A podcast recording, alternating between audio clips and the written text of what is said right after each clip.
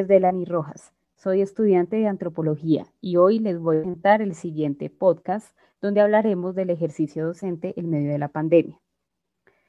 Para empezar, voy a nombrar el propósito principal del grupo FOC y sus alcances.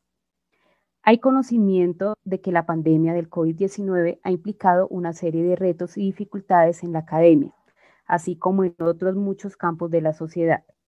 Se tiene conocimiento sobre los pensares y sentires de los estudiantes de diferentes niveles.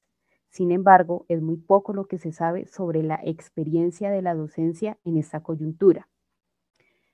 El objetivo principal de este grupo focal es conocer la experiencia de los profesores en su ejercicio profesional de la docencia durante la pandemia, permitiendo visibilizar la importancia de su quehacer para la permanencia y continuidad de los procesos académicos.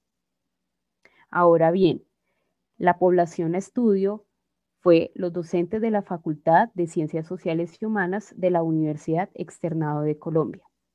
A continuación se presentarán los siguientes capítulos de este podcast, el cual mostrará las ventajas, desventajas, retos y resultados del grupo focal, por lo que tendremos la participación de algunas personas que llevaron a cabo la investigación, como Ati Izquierdo, María Luisa Rodríguez, Sofía Dazar Sierra y Diego Mauricio Moreno.